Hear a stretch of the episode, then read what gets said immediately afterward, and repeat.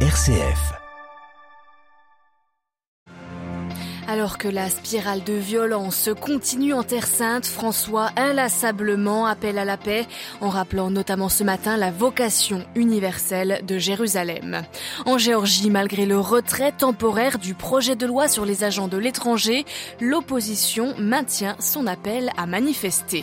Dans ce journal également, direction le Mali, un référendum constitutionnel est censé avoir lieu dans dix jours et dans le pays en proie au terrorisme, les religieux se mobilisent nous l'entendrons, pour protéger le vivre ensemble. Et puis enfin, nous irons à Rosario, en Argentine, où l'État déploie l'armée pour lutter contre la brutalité des gangs. Radio Vatican, le journal, Marine Henriot. Bonjour. La compassion pour Jérusalem doit être plus forte que toute idéologie et tout camp. C'est l'appel très fort du pape François lancé ce matin depuis la bibliothèque du Palais apostolique, recevant une délégation du dicaster pour le dialogue interreligieux et une commission palestinienne pour le dialogue interreligieux. L'évêque de Rome a rappelé la vocation universelle de Jérusalem alors que la Cisjordanie subit un regain de violence et d'affrontements ces dernières semaines. Explication de Delphine Allaire. Ce groupe de travail né en décembre 2017 sur initiative du défunt cardinal Torrent avec le cheikh Mahmoud Al-Abbas, juge de la Cour suprême de l'État palestinien, a choisi comme thème de rencontre la signification spirituelle de Jérusalem. L'occasion pour le pape d'évoquer son appel avec le roi du Maroc, Mohamed VI, à considérer Jérusalem comme patrimoine commun de l'humanité et symbole de coexistence pacifique, c'était en 2019. Mais aussi et surtout, le pape souligne ce matin l'importance de la ville trois fois sainte dans la vie de Jésus depuis son enfance la présentation au temple, à ses enseignements et l'accomplissement de sa mission avec sa passion, sa mort et sa résurrection. Ainsi, l'Église est née à Jérusalem, résume François, et le pape de souligner ce moment où quelques jours avant sa passion, Jésus pleure sur Jérusalem. Ne passons pas trop vite à autre chose, ces pleurs de Jésus méritent d'être médités en silence, assure-t-il, interpellant l'Assemblée. Combien d'hommes et de femmes juifs, chrétiens, musulmans ont pleuré et pleurent encore sur Jérusalem.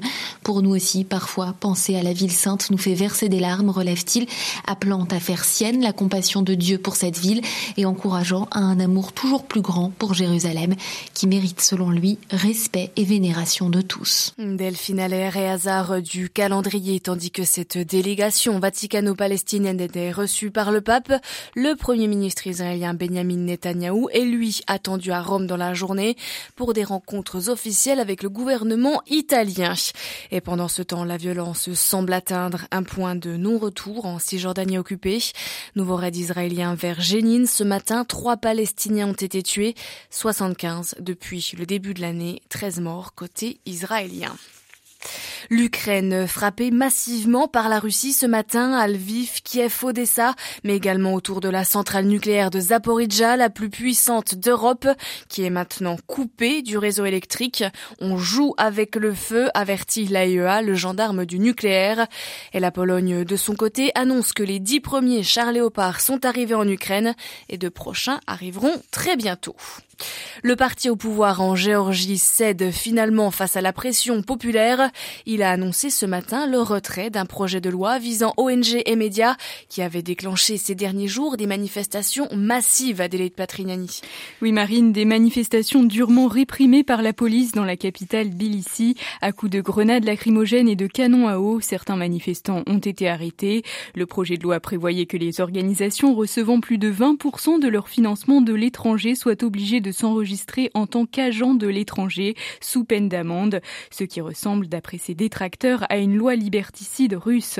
Mais malgré ce retrait, pas sûr que la pression redescende. Le parti au pouvoir, le rêve géorgien, a en effet annoncé qu'il allait lancer des consultations publiques pour mieux expliquer le but de ce texte. Le projet de loi pourrait donc refaire surface.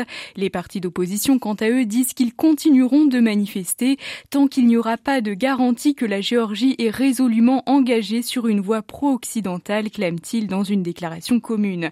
Car ces manifestations s'inscrivent dans un contexte de crise politique dans le pays du Caucase. La Géorgie, ex-république soviétique, ambitionne officiellement de rejoindre l'UE et l'OTAN, mais l'opposition doute de ses aspirations pro-occidentales.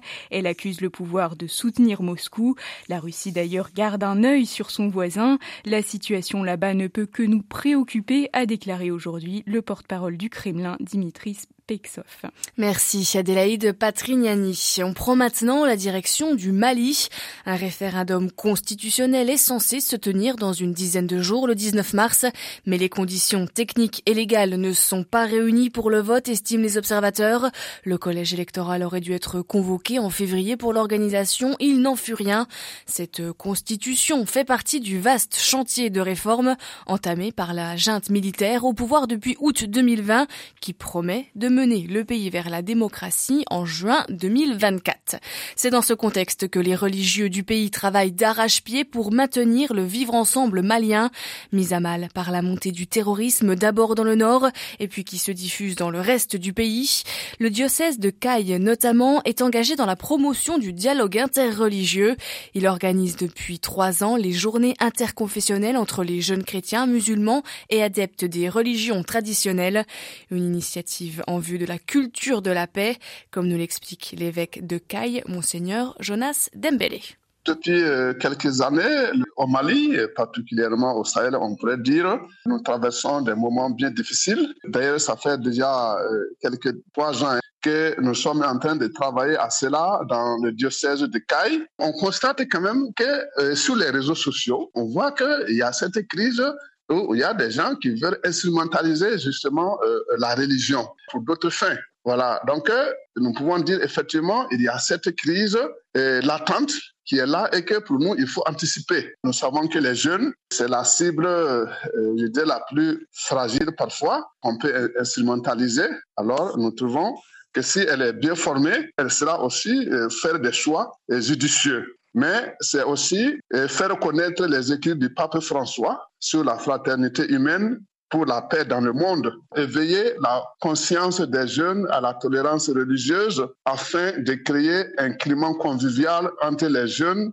de sorte qu'ils puissent s'accepter mutuellement. Hmm, voilà, monseigneur Jonas Dembélé, joint au Mali par Françoise Niamien.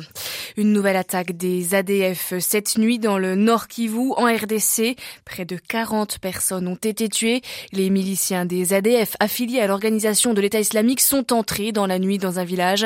Ils ont tué les habitants à l'arme blanche. Le Nord Kivu, qui est également en proie aux attaques des rebelles du M23, un cessez-le-feu était censé entrer en vigueur lundi. Mais depuis le début de la semaine, les combats sont quotidiens une délégation du Conseil de sécurité des Nations Unies arrive aujourd'hui à Kinshasa. Tension en Argentine, dans la ville de Rosario, dans le nord du pays, à cause d'une guerre de bandes de narcotrafiquants. L'escalade de violence de ces dernières semaines a conduit le président Alberto Fernandez à envoyer l'armée et un renfort des forces de sécurité dans cette ville de près d'un million d'habitants aux mains des narcotrafiquants.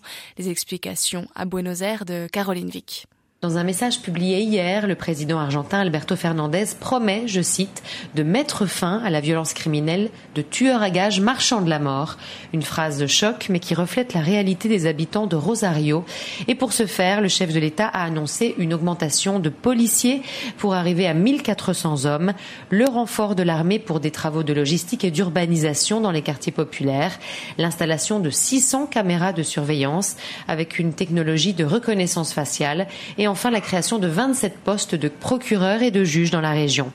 Rosario est notamment connue pour être la ville natale de Lionel Messi et c'est d'ailleurs après un fait divers concernant la famille Messi que les médias se sont emparés du sujet et que le président a finalement décidé d'agir car le problème du trafic de drogue dans cette région n'est pas nouveau et sème la terreur à Rosario en particulier depuis des années. La semaine dernière, le supermarché appartenant à la famille de l'épouse de Messi a été criblé de balles en pleine nuit ainsi qu'une école primaire.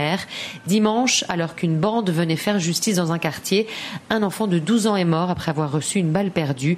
Rien que cette année, on compte 66 assassinats provoqués par la guerre des narcos en à peine deux mois et demi.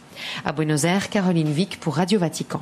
C'est un bras de fer de plusieurs mois qui se termine en victoire pour le Panama. Pour euh, continuer d'exploiter la plus grande mine de cuivre d'Amérique centrale, un groupe minier canadien devra multiplier par 10 ce qu'il reverse au Panama, qui jusqu'ici tirait 4% de son PIB via l'exploitation de cette mine.